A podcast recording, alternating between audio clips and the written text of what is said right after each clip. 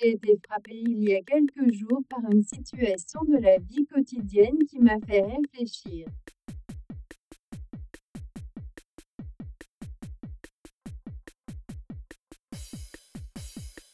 J'ai donné quelques pièces à un mendiant dans la rue et constaté dans son regard un avant et un après.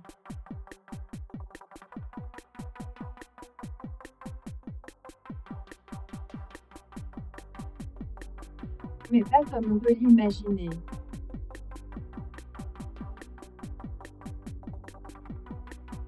Avant mon geste, ses yeux traduisaient une certaine humilité.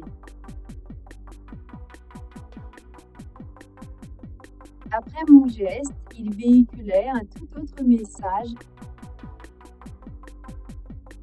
Irrespect à mon égard, regard hautain de celui qui a réussi à se faire passer pour ce qu'il n'est pas.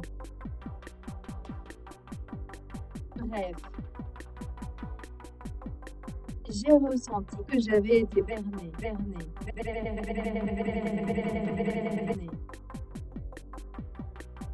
En retenir pour nos quotidiens d'entrepreneurs.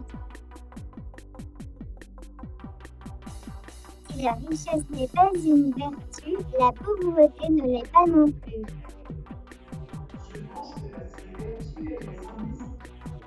Notre rapport à l'argent est depuis très longtemps marqué par notre éducation judéo-chrétienne, en opposant l'esprit et la matière être matériellement riche serait mal. Assumons de gagner de l'argent sans pour autant devenir une personne moins vraie.